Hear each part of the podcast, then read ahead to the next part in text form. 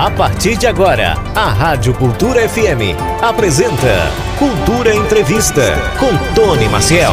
A gente vai iniciar o Cultura Entrevista de hoje falando sobre vícios de uma forma geral e os perigos, obviamente, porque a gente está falando de problemas que podem atrapalhar na vida profissional, na vida pessoal, na vida familiar.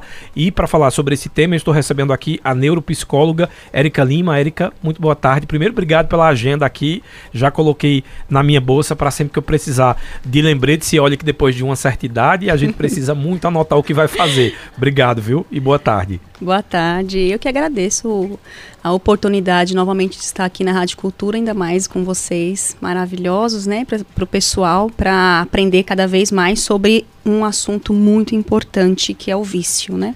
Aliás, a gente está falando aqui, até nos bastidores, a respeito do, do, vício de uma forma geral. Porque tem muita gente, quando a gente diz assim, ah, vício, ah, mas é só em jogo, é vício. São várias possibilidades, inclusive essa também de compra né? No meu caso, chegou o um momento que eu estava viciado em comprar vinil.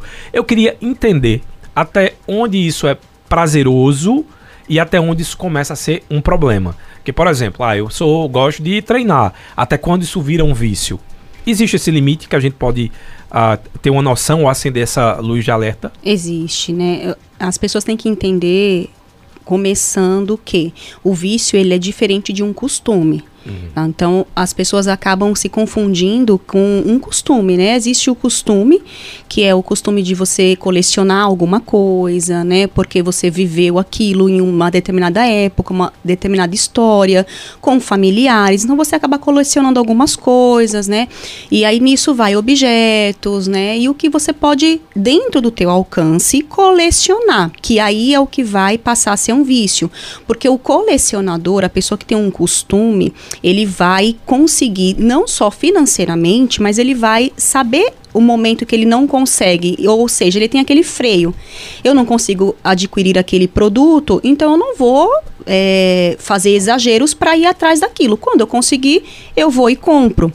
O, a pessoa que tem um vício, ela é diferente. Ela age é, inconscientemente.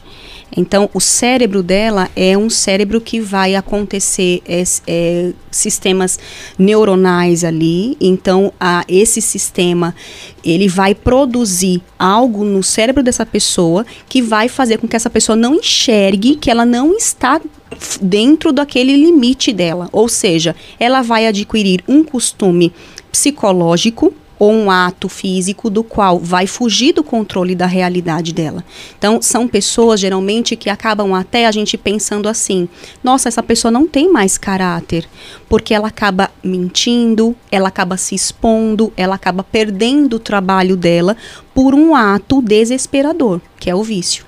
Em outras palavras, quando eu faço essa autoanálise, eu tenho, uh, vamos dizer que agora um costume, levando em consideração sua explicação, uh, mas chegou um momento que eu fiz uma autoanálise de dizer, eu estou comprando, e era bem isso, eu não tinha grana para comprar discos quando era mais jovem, e sempre fui apaixonado por música, então eu tinha os discos, mas não todos. Então uhum. eu cheguei num, num patamar de comprar discos que eu gostaria de ter tido na minha infância ou adolescência e eu não tinha como comprar. Então fui muito para sebo e tal. Só que chegou um momento que eu disse: quando é que eu vou sentar para ouvir esses discos de vinil?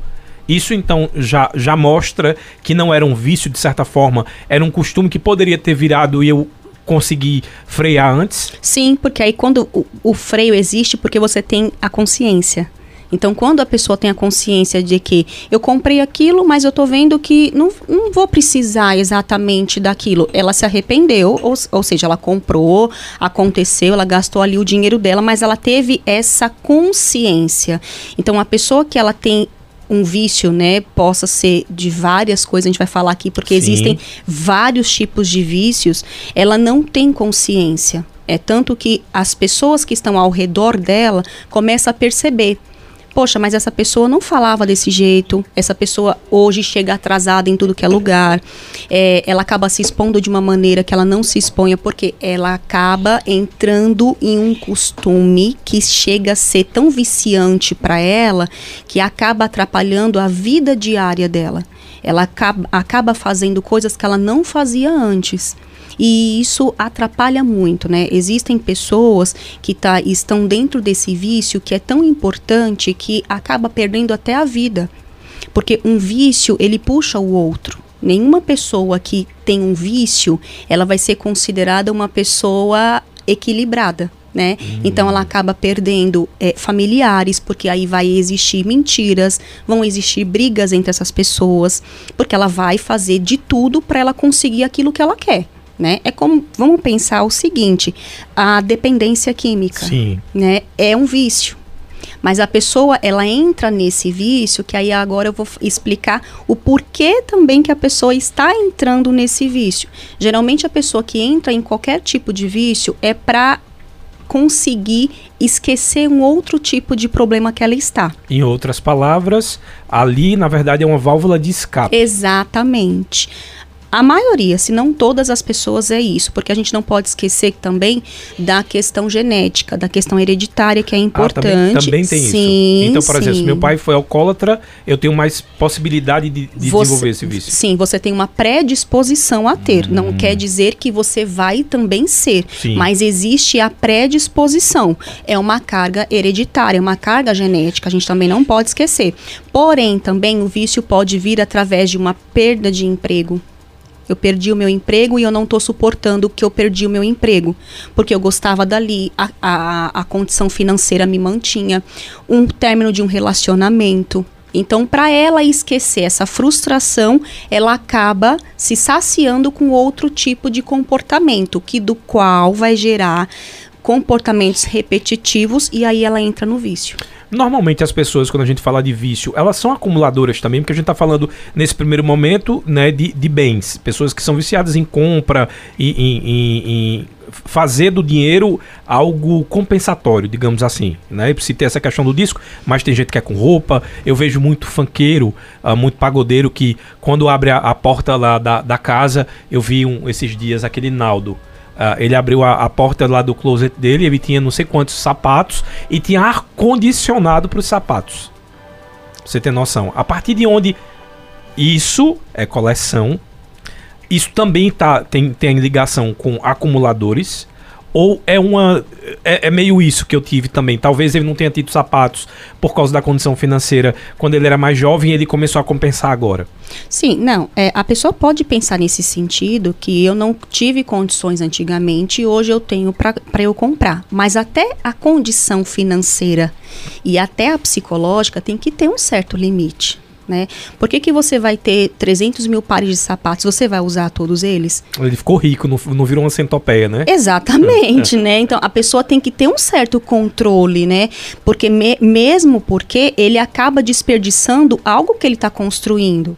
Então, ele pode ser sim uma pessoa que possa ter uma predisposição que a gente não sabe da carga genética, né? Uhum. A gente não sabe. Mas se ele tiver essa predisposição e alguma coisa no meio do percurso acontecer, ele pode sim se tornar uma pessoa frustrada.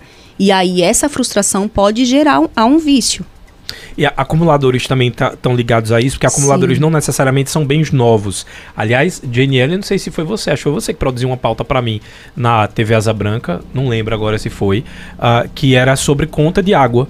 E eu fui uh, visitar a casa de uma senhora e pela primeira vez eu me deparei com a casa de um acumulador, que é algo impensado, assim, é uma desorganização. Ela tinha, ela tinha acúmulo de, de bonecas, só que era todo tipo de boneca, inclusive a maioria das bonecas que saíam do lixo.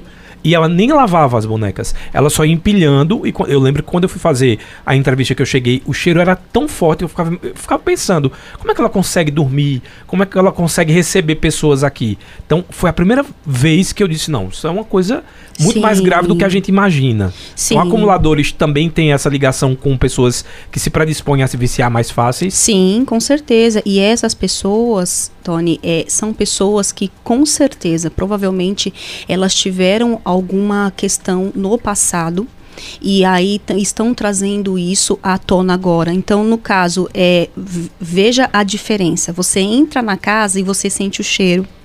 Você vê que aquilo não é normal, né? A pessoa estar acumulando tanta coisa sendo que aquilo pode trazer é, bicho, né? Trazer uma série de, de, de, prejuízos ali, porque você tem a consciência. Hum. Essa pessoa está lá dentro, por isso que a gente fala, ué, mas você não está entendendo que tá, tá, tá, tem lixo aqui, é muita. Ela não entende, ela não compreende. Porque o cérebro dela, ele age inconscientemente. Ele não é, é, é tão é tão é, assim para explicar para vocês entenderem melhor, que até o olfato é diferente. Eles não sentem o cheiro que nós sentimos. É como se fosse um mundo paralelo. Exatamente, exatamente. Então, pra ela, as paredes estavam lindas, decoradas de boneca. Pra ela Pra está- mim era um transtorno que eu dizia, vou morrer soterrado agora de boneca que, que, que tava no lixo. Para ela estava normal, para ela com certeza ela estava preenchendo um, um vazio em alguma parte da vida dela que aconteceu, né? É, geralmente essas pessoas que acumulam muita coisa é porque se sentem sozinhas, então elas querem cada vez mais estarem é, ao lado de, de objetos, porque não conseguem de pessoas, né? Então alguma coisa na vida dessa pessoa aconteceu. Provavelmente ela já tinha essa predisposição também. Uhum. E aí veio situações de frustrações na vida, trabalho, relacionamento, enfim. E aí aconteceu essa situação. A gente não pode deixar de falar que o vício ele é considerado pela saúde mental uma patologia, é uma doença. Então por isso que tem a diferença do vício com costume. Costume é uma coisa que as pessoas podem ter, colecionar, eu quero viajar para tantos lugares e eu quero vivenciar, mostrar os meus registros dessas viagens. O vício é diferente. O vício ele atrapalha, prejudica tanto a tua, a tua vida, a tua rotina que pode ser letal. Aliás, falando sobre rotina, vamos entrar nesse campo agora, que são redes sociais. Sim. E também saiu uma pesquisa recentemente, que isso foi o que mais me preocupou, da quantidade de pessoas viciadas em jogos online. Continua sendo aí a, a questão do virtual. E a, a gente está falando de uma geração onde a, a brincadeira na rua foi trocada pelas telas. A gente está falando de uma geração onde eles conhecem gente de todos, todos os lugares do mundo, mas não saem de casa ou do quarto, às vezes nem da cama. Eu queria que você falasse um pouquinho sobre eh, esses números alarmantes eh, e porque você falou de rotina, tem muitos, inclusive, que passam a madrugada. Nesse estudo que eu vi, a grande parte da- da- da- dos adolescentes estavam se prejudicando na escola porque não dormiam à noite, que era exatamente o momento que tinham para pegar o telefone celular escondido dos pais, utilizar sem limite e iam pro, pro outro, no outro dia para a escola dormindo. Então eu queria que você falasse um pouco sobre Sim. esses perigos. Sim, e um, um perigo que realmente só cresce. Né? É uma grande verdade que hoje a criança não sabe mais o que é brincar na rua. Muitas vezes também nem dá para esse, esses pais estarem com esses filhos, né? Mas eles perderam, né, essa, essa questão de, de estarem conversando, de estarem brincando. E, e esses jogos, né, essas telas, têm prejudicado não só as crianças, mas como os pais também, porque são os pais que são os controladores. A partir do momento que eu vejo que o meu filho ele não tem a noção daquilo que está fazendo mal, o dever do pai e da mãe é de retirar, porque essa criança, esse adolescente já está entrando num ato que não está tendo consciência. Porque veja, como que uma criança, um adolescente deixa de dormir para estar ao celular? é um ato inconsciente. Ele não está enxergando que pode ser prejudicial para ele. Ele não quer entender se amanhã ele não tem, ele vai perder a prova, se ele vai ter que faltar. Ele não está entendendo. Então isso já pode ser considerado um risco para a saúde mental dessas crianças e desses, ado- e desses E adolescentes. quando você fala de saúde mental, é, é, é muito real, porque uma noite de sono perdida, o que a gente perde enquanto saúde, seja a ansiedade que aumenta, seja inclusive fisiologicamente falando, a gente necessita desse sono do descanso. Então significa dizer que além de tudo, a gente está falando de, de, de problemas fisiológicos além de mentais. Sim, muito, né? A, a medicina mostra que a criança, o adolescente, eles têm um limite de horas para estar dormindo ali, que são 10 horas por dia, até, até mais, se, se você conseguir. E a gente tem um número de crianças que dormem 3, 4 horas por noite. Tem alguns adolescentes que não dormem, passam a noite inteira, a madrugada inteira nesses jogos. E eles acham que é um benefício para eles, não porque eu tô conseguindo, doutora Érica, passar a fase e eu vou chegar lá e eu quero levar isso para minha profissão, né? Até pode levar. A gente exi existem muitos profissionais hoje que estão ganhando muito bem, né, com essa com essa situação. Porém, eles têm a consciência do limite do corpo, do limite da saúde. A alimentação, eles deixam de se alimentar, outros levam o prato da refeição para à frente daquelas telas, que também vai causar um, um prejuízo ali para eles. Então, tudo isso é prejudicial. Mas, novamente, eles não vão enxergar. Quem tem que enxergar isso são os pais ou os responsáveis que estão ao lado e determinar: olha, você vai ficar tantas horas ao celular. E aquela história do pai, que pai e mãe, né? Quando eu falo pai dos pais, de uma forma geral, que dizem não faço o que eu faço, mas faço o que eu digo, não funciona porque criança, ela normalmente copia o modelo da, da, execução do pai Exatamente. ou da mãe. Então, se a mãe fala mais alto, a tendência é a criança também aprender a falar mais alto, porque ela tem aquilo como modelo. Ela vai ter os pais sempre como modelo. Então, não adianta eu reclamar com meu filho com o celular na mão. É, o que mais chega para mim, essa questão falando de um vício e de comportamento, já que você mencionou que eu acho muito válido e importante falar, é que os pais eles cobram, mas eles cobram de uma maneira também errônea. Por quê? Eu estou à mesa com os, com os meus filhos, com as minhas filhas almoçando. Eu não quero que elas vejam o celular, mas eu só não quero que elas fiquem com o celular. Eu não me comunico com os meus filhos, eu não pergunto como foi o dia, eu não pergunto o que está acontecendo com eles, o que que, o que que falaram, né? O quais são os projetos, o que que eles querem. Ou seja, eu só retiro o celular. Mas também acabou. Quando retira, doutora? Porque eu já vi muita gente também, muitos pais, que eles ficam com o telefone na mão e quando ó, os filhos questionam, assim, não, porque o meu aqui é porque eu papai está trabalhando. Mas se você não delimita mesmo que você esteja trabalhando e seu filho precisa entender que você tem umas obrigações diferentes das deles, mas se naquele momento você não tem a refeição e aquele convívio como algo sagrado, os filhos vão aprender e crescer com esse modelo. Vão, porque as crianças elas estão, elas estão sendo modelos do que eu quero aprender. Então é como você bem, bem falou, se ela está vendo o pai com o celular na mão, ela vai querer ficar com o celular também. Se eu estou vendo gritar, vai gritar também. Então, na verdade, nós que estamos ensinando errado, uhum. né, aos nossos filhos. Ah, mas eles têm, eles, eles convivem, doutora Érica, com outras pessoas que têm celular. Sim, mas não é porque convive que tem que estar tá imitando esse modelo também. Porque é aí que a gente volta no vício, esse modelo pra, de imitação, né? Imagina que eu tenho uma, um adolescente que tem a predisposição a ter um vício. E o outro, e, está com o celular o dia inteiro, e o outro que não tem a predisposição. Mas eu estou imitando aquele que está com o celular o dia inteiro, só que eu tenho a predisposição. Entendi.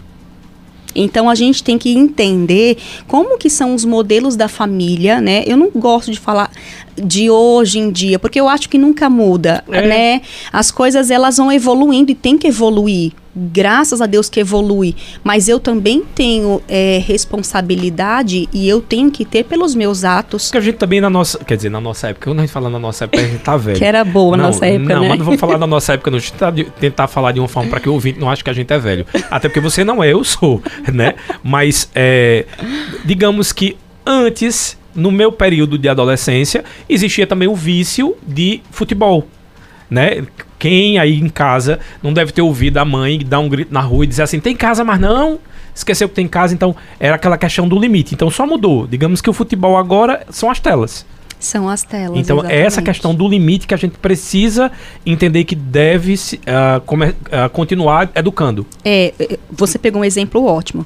Eu ouvi muito isso da minha mãe também, né? E a minha vai mãe fazia um cachorro, dizia, vá com um cachorro. Ela dizia, Pupi, vá perguntar ali se ele lembra que ainda tem casa. Um cachorro. E a gente escutava isso muito dos nossos pais, dos nossos avós, né? uhum. né? Mas a diferença é, eu obedecia, a gente obedecia. Isso. Por que que hoje, que não, não muda tanto assim? Eu só tô dentro de casa à frente de um celular. Desliga esse celular e eu não desligo o celular. Tá vendo que essa questão do vício, ela tá sendo cada vez mais, ela tá entrando cada vez mais na pessoa, na, na família e os pais e, e, quem está à frente, isso quando a gente fala de, um, de uma criança e de um adolescente. Sim. Não consegue também limitar. Porque quando a gente fala de um adulto, ele tem que ter essa consciência. Ele já é adulto, né? O córtex pré-frontal dele já está formado ali. A partir dos 23, 25 anos já tá. Ele já sabe o que, que tem que ser, o que é certo, o que é errado para ele. Mas ele não consegue também. Eu tenho uma história bem interessante que uh, antigamente na escola foi logo no período que meu pai se separou, e aí tinha modelos de sapato, né?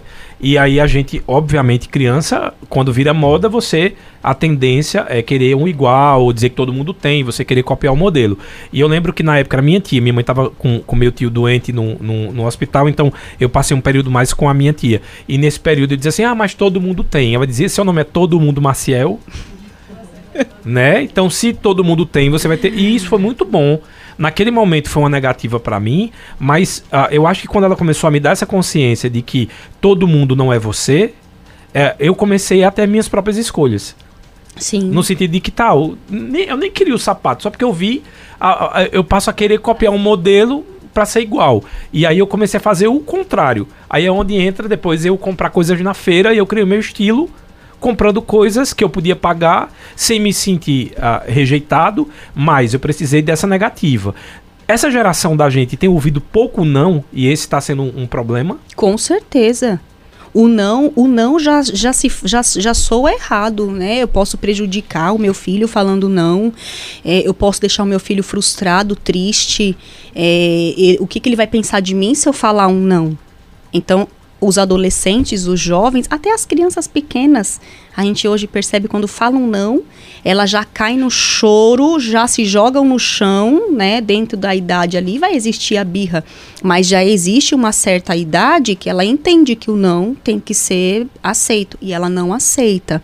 É tanto que hoje já entra para outras outras situações, né? É, é, ah, não, ela deve ter algum transtorno, porque não é possível ela não ouvir o não e ela ficar assim, doutora Érica.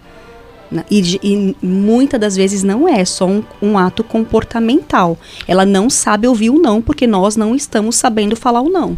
É mais difícil uh, tratar a criança ou os pais? Por que eu estou perguntando isso? Porque eu já ia grande, responder.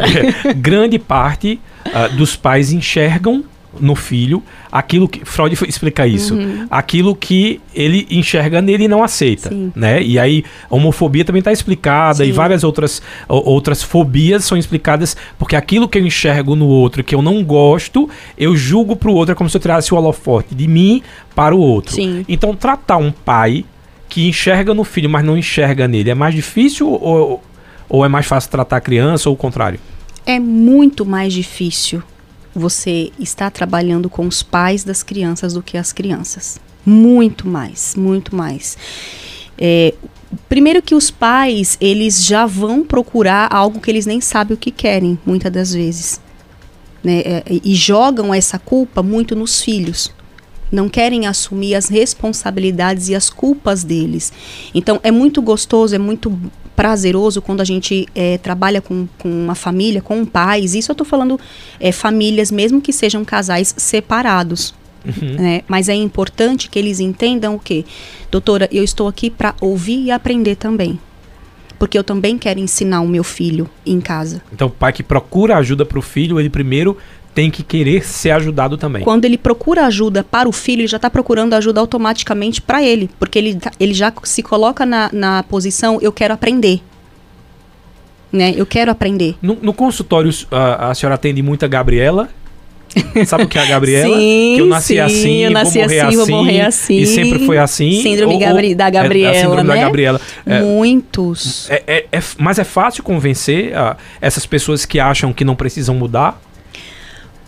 Olha, a, a experiência que eu tenho dentro de consultório com pais assim é eles não voltarem mais eles estão a um ponto de não querer escutar tanto a verdade que quando é falado, eles não voltam. E é, isso já é uma resposta, né? Que pena. É por isso que eu tenho gostado tanto dos meus cachorros.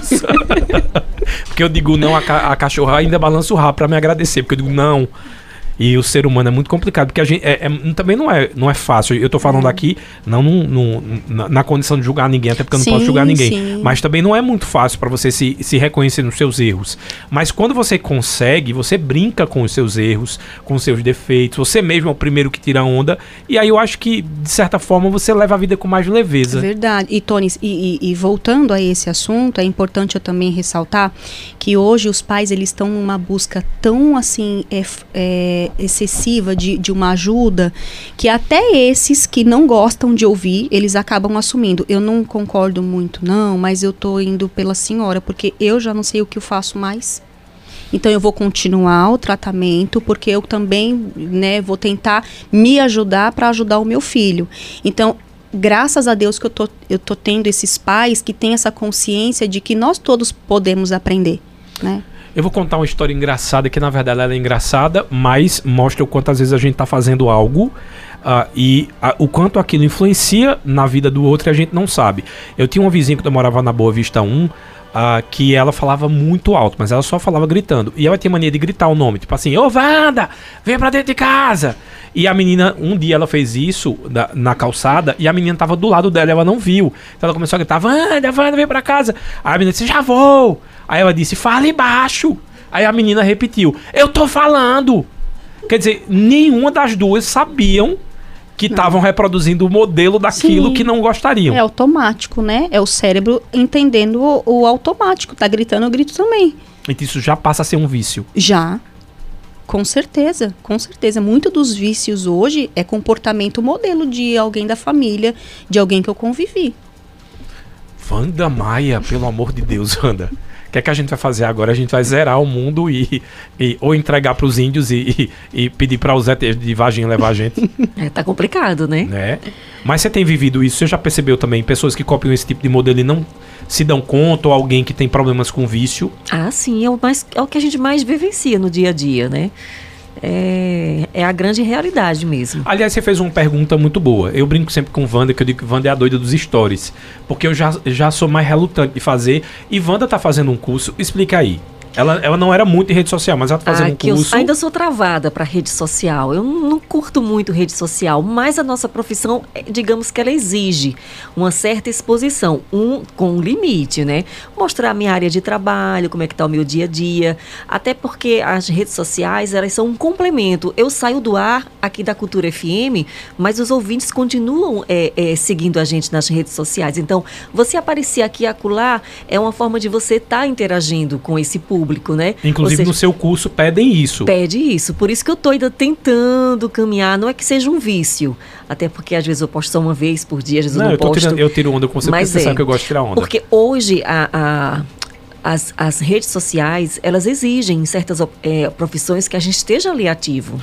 Então, respondendo essa dúvida de Wanda, até quando, porque no curso que ela está fazendo, ah, inclusive existe ah, essa coisa de destravar para você fazer stories nas redes sociais, fica mais natural, etc.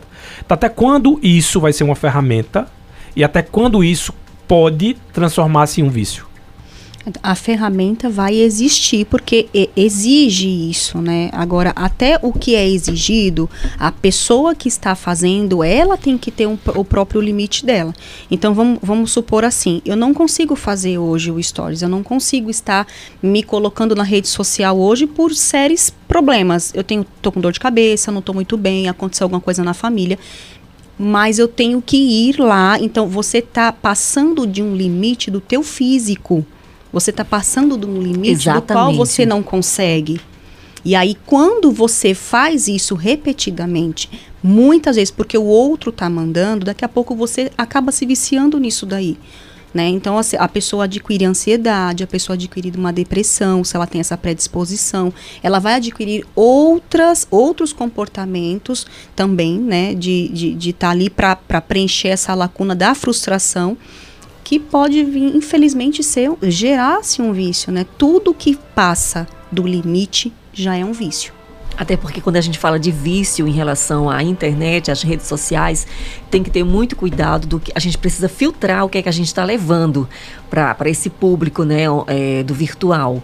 Porque expor a sua vida 24 horas, nada contra, né? A gente não é influência digital. É, é, eu, eu, tenho assim, eu tenho ressalva, nada contra. Mas depois que as pessoas quiserem se meter na sua vida, também não reclame. Isso, é. Porque, por exemplo, a Luísa Sonza a, expôs aquilo, achei totalmente necessário.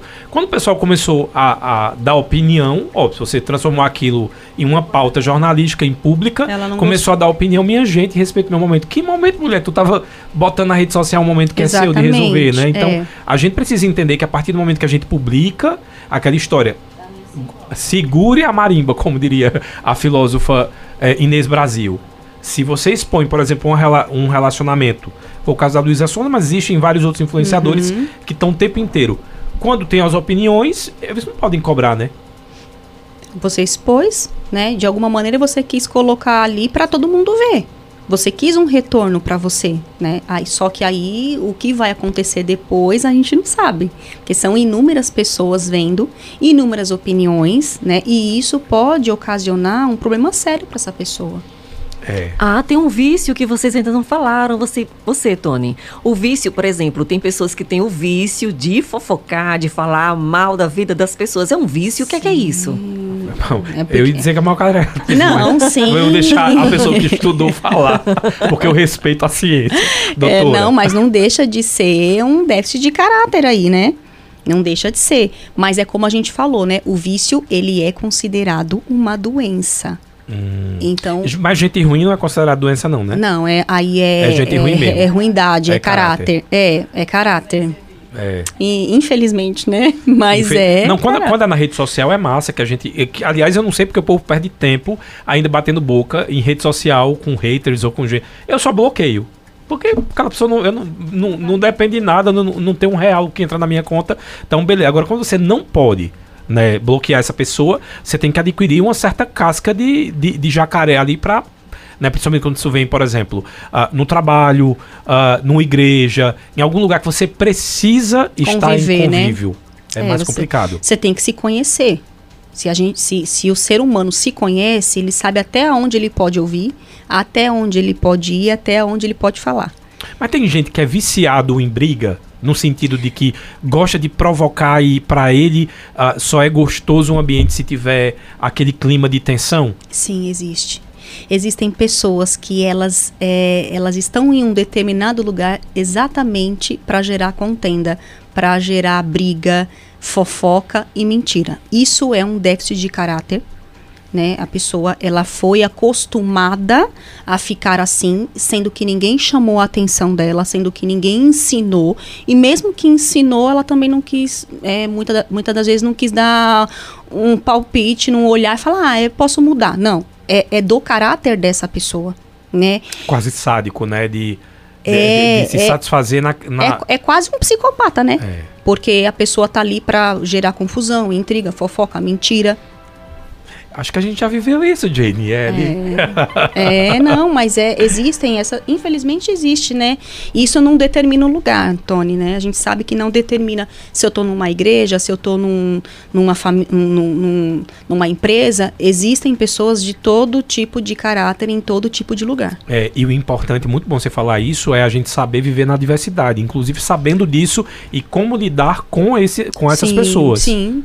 Né? Aí é você se conhecer, né? Eu tô me conhecendo, eu sei que eu posso estar, mesmo convivendo com aquela pessoa, eu sei que eu não vou muito ali com ela, mas eu tenho que conviver. Eu preciso conviver. Ah, o melhor nesses casos, por exemplo, de quando você entende que uma pessoa ela gosta de provocar ah, discussões, tem um, um- um- um trecho, uma frase que diz assim: ah, o silêncio é uma poesia e eu calado seria um poeta. O silêncio ainda seria a melhor forma de você ignorar aquilo quando você não consegue evitar mesmo o convívio. A melhor forma e a mais difícil, né? Porque aí também vai a pessoa ela tem é, o comportamento dela, ela é sanguínea, imagina, né? Uma pessoa sanguínea, ela não vai conseguir ouvir alguma coisa e ficar quieta.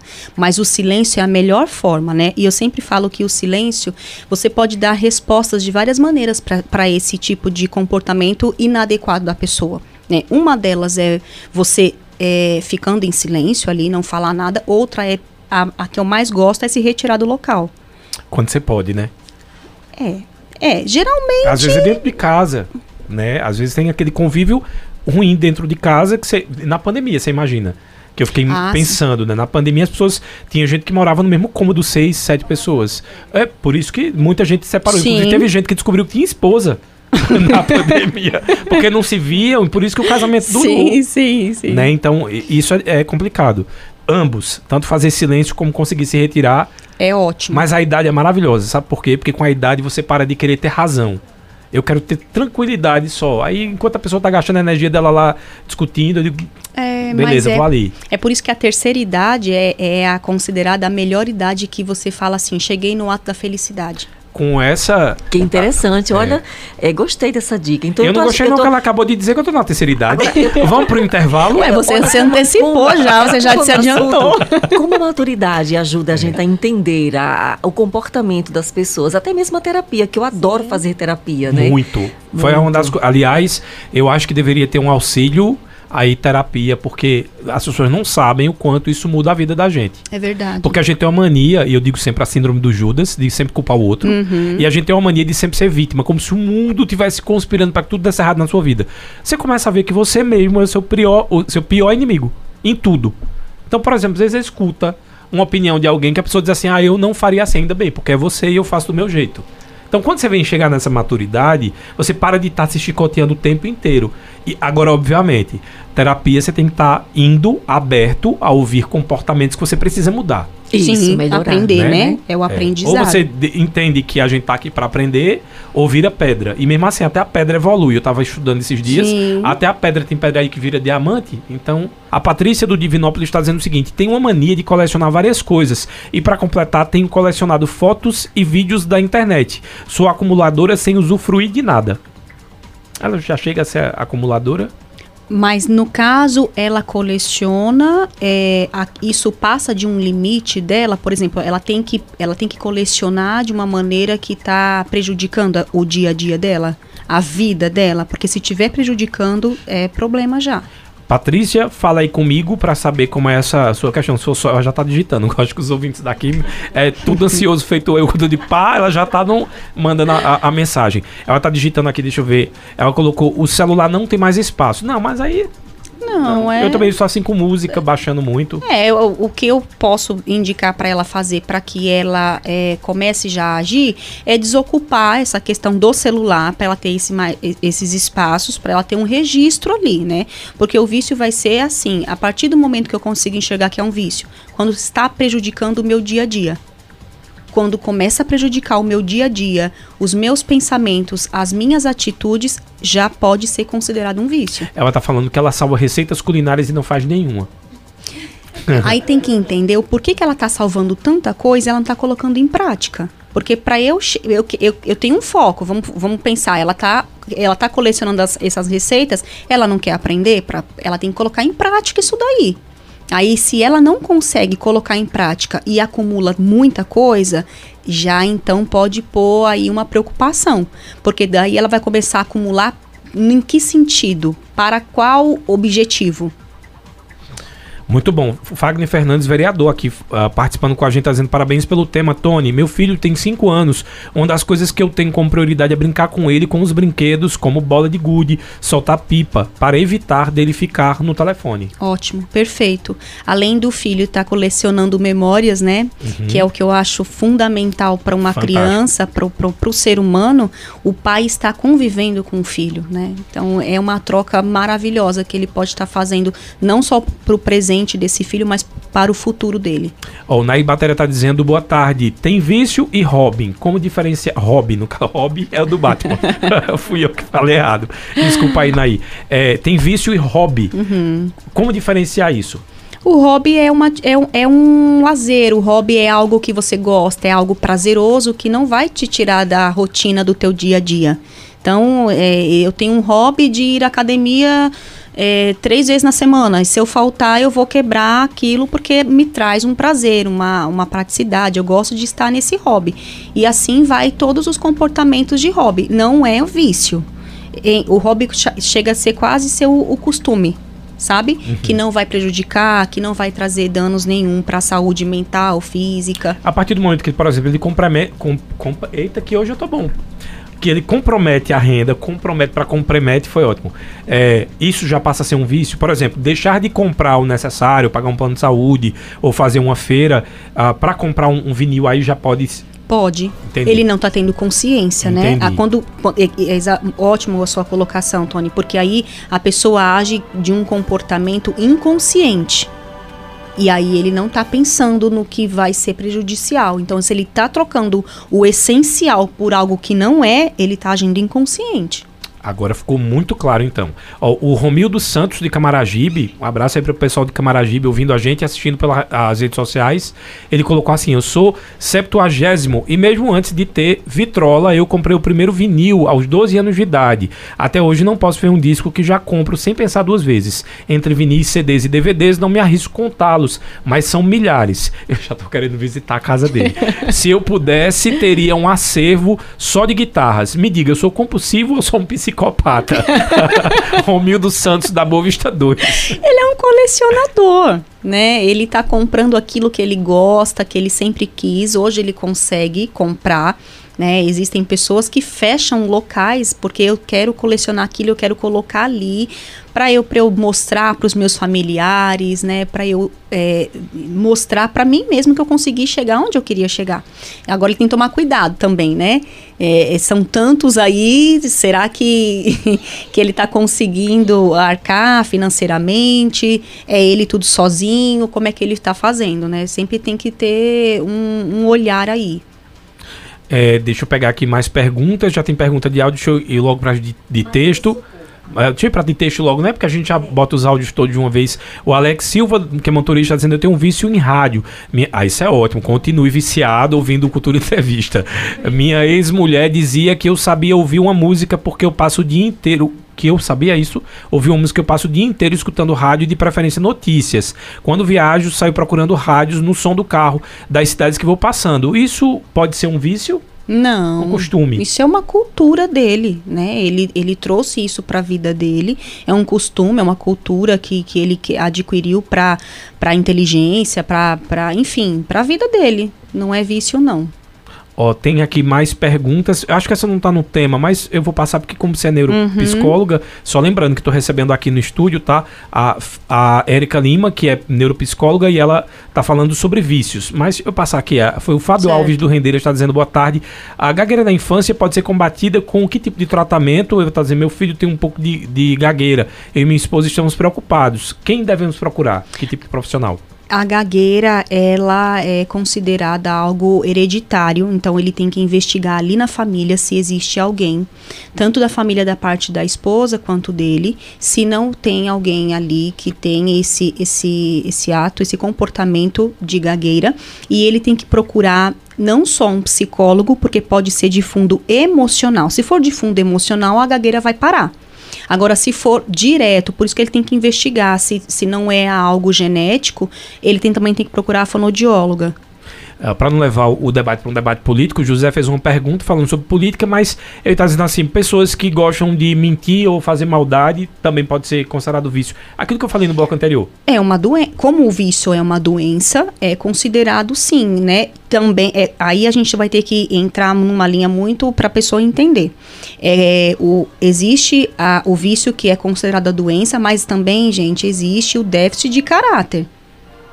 E né? essa não tem cura? Não, essa daí é caráter que ela tem que nascer de novo mesmo para ela mudar o caráter dela. Bartolomeu José fez uma contribuição maravilhosa e está dizendo o seguinte: excelente tema. Outro dia fui com meu filho ao hospital, encontrei uma criança de 8 anos tomando medicação, pois estava ansioso para passar de fase no jogo. Tomar o celular é a melhor solução? Não, aí tem que se fazer tudo, tem que se iniciar uma, ter uma mudança é, fundamental aí, né? Porque tomar um medicamento porque está ansioso para mu mudar de, de fase, com certeza retirar primeiro o celular, né? Porque com oito anos, né, que você falou? Oito anos de idade. Oito anos. anos. É uma criança, não tem, não tem consciência ainda. E quem é que está dando esse medicamento para ele? É ele mesmo que está tomando?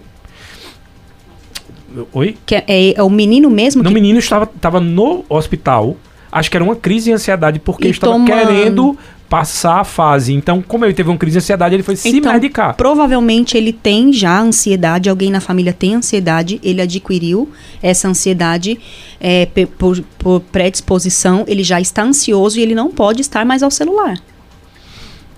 Difícil, né? É, vai ter é, que retirar o celular. A, a crise de ansiedade de uma criança de 8 anos de idade, a minha primeira crise de ansiedade eu tinha 32 anos, você vê o, o quanto hoje em dia as pessoas estão se antecipando para esse tipo sim, de. Sim, Tá é. se agravando, na verdade. Muito, né? muito. É, e, e é depois de muita taba na cabeça, né? Como diz, tem, tem um ditado que diz depois que eu levava as tabas na cabeça, 30 anos depois foi que eu tive minha primeira crise de ansiedade.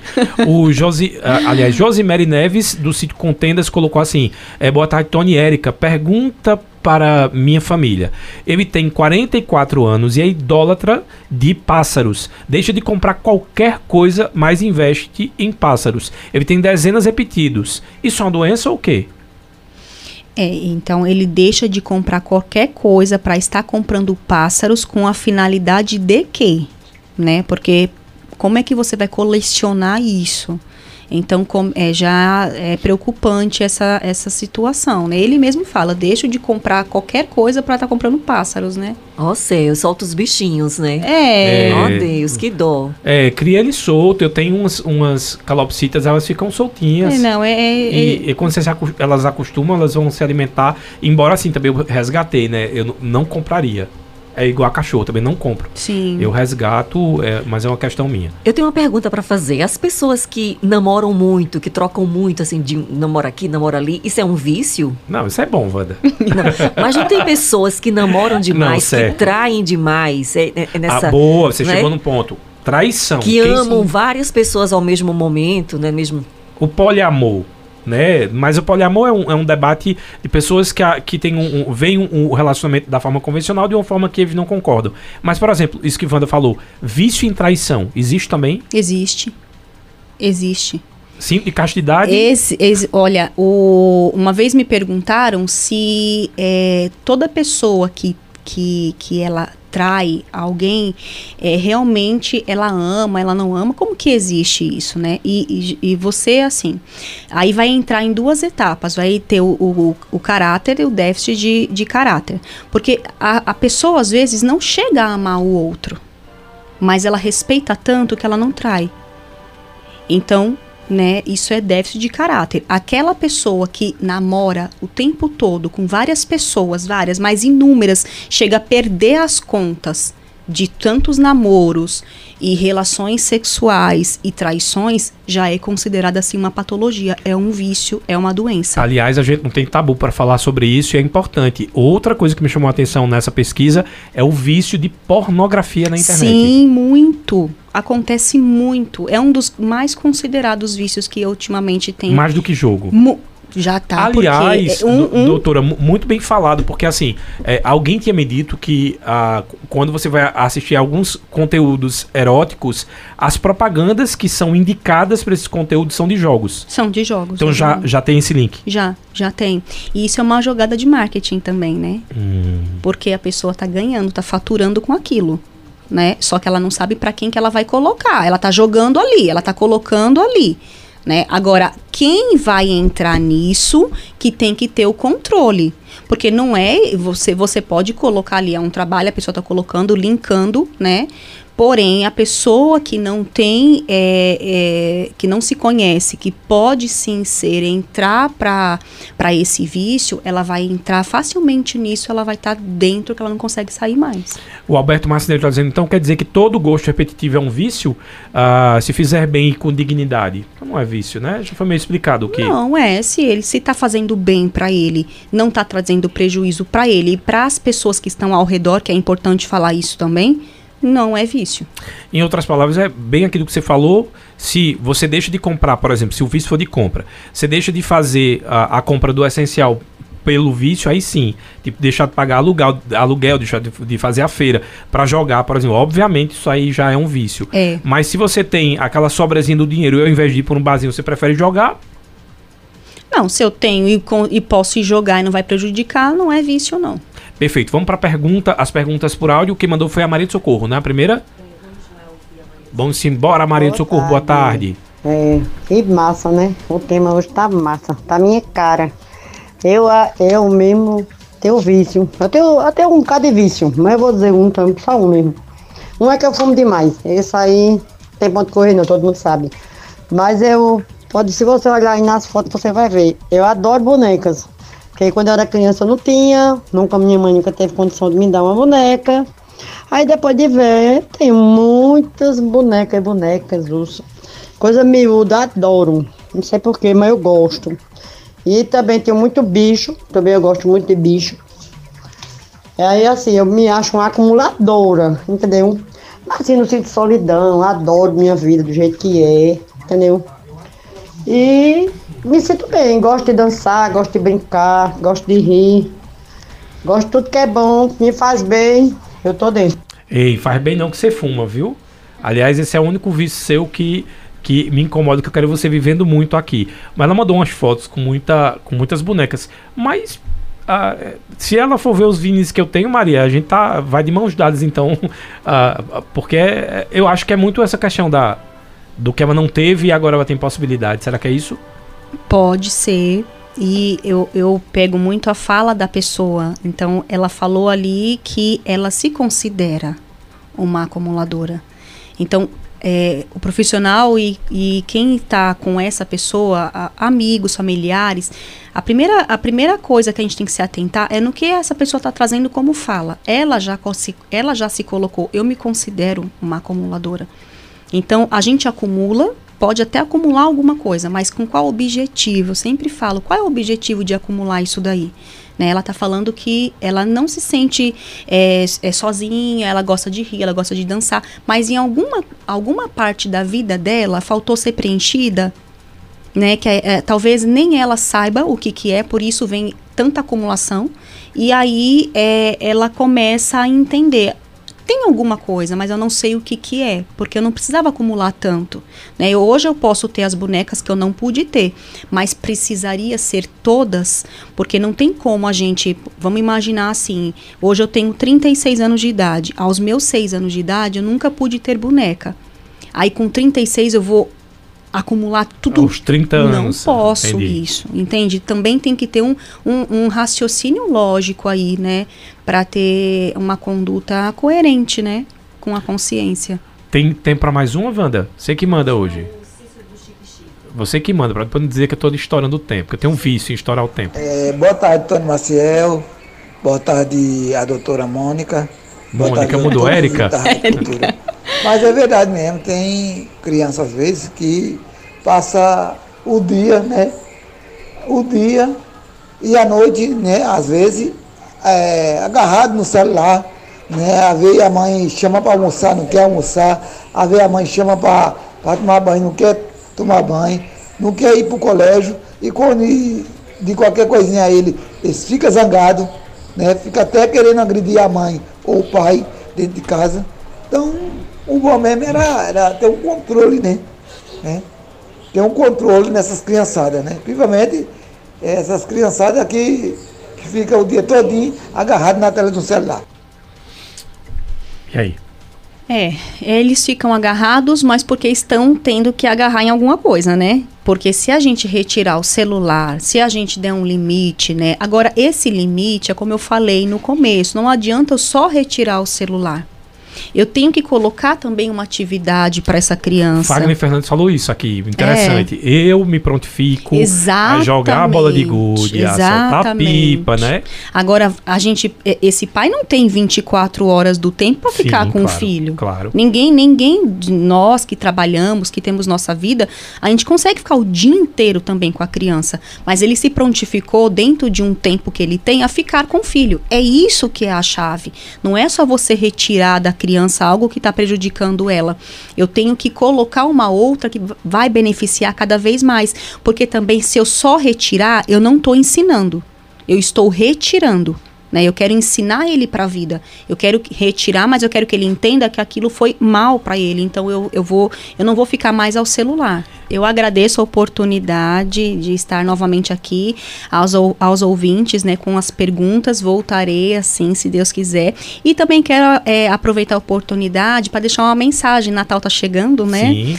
E esquecendo um pouquinho desses vícios, né? É um tempo de, para quem crê, né, em Deus, é o nascimento, né, de Jesus.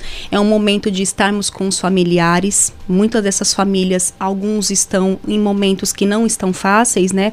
Com perdas, com brigas. Mas acredito que esse é um momento para a gente também colecionar, né? Porque o dia de amanhã a Deus pertence, a gente não sabe. Então vamos aproveitar o dia de hoje, vamos estar com os familiares, que na casa de cada um possa ser próspero esse ano novo que está chegando, esse Natal. E assim deixar essa minha mensagem para todos os ouvintes